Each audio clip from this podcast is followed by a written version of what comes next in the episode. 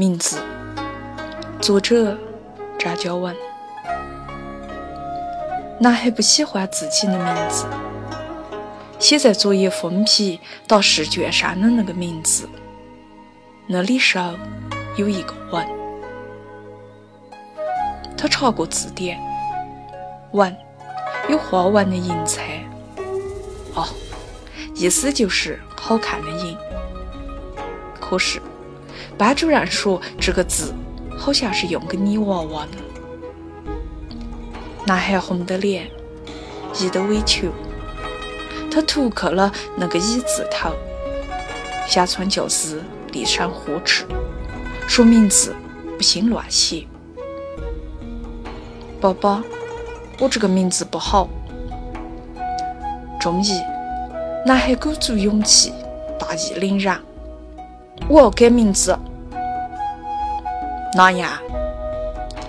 小川教师眉毛一竖，啪那拍了一下大腿。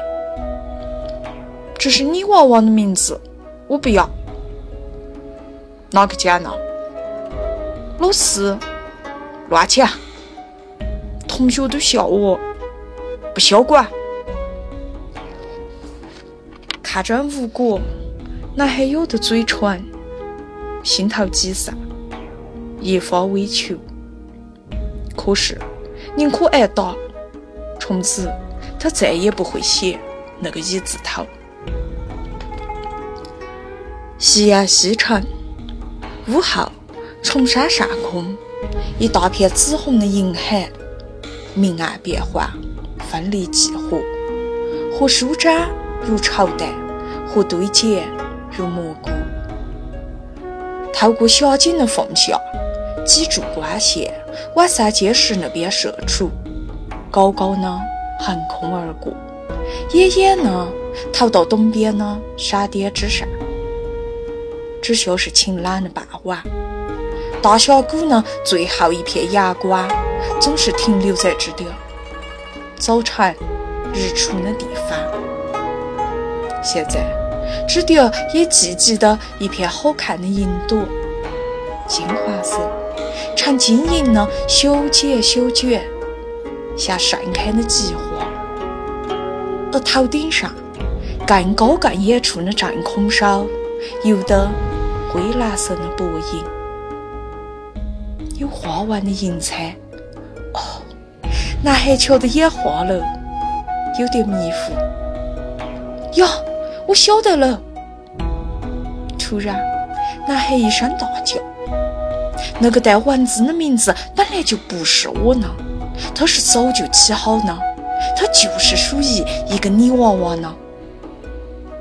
男孩想起来，父母曾含糊提起，在他身上原先还有一个，但出生没得多久就死掉了，没活下来。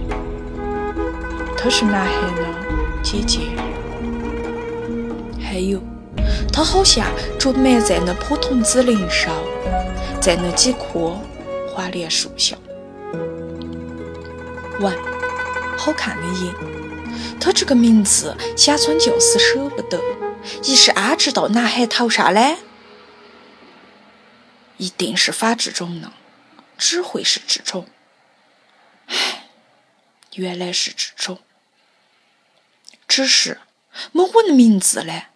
我本来可有自己的名字，要么也是有呢，就是现在弟弟的名字。哦，属于我自己的名字，着弟弟拿去用了。只是，反正这种不公平，我为哪样要用别人用过的名字？男孩找得一小块三角形的钢片，用细铁丝绑在木棍上。他插着钢片，磨得亮晃晃。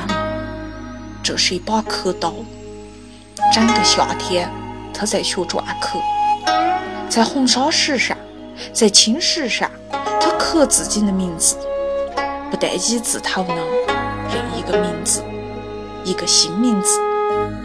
假手没得印泥，男孩蘸了墨纸，又蘸蓝墨水，又扯来三泡，挤出紫红的浆汁，然后插着新名字戳在自己所有的小人书上。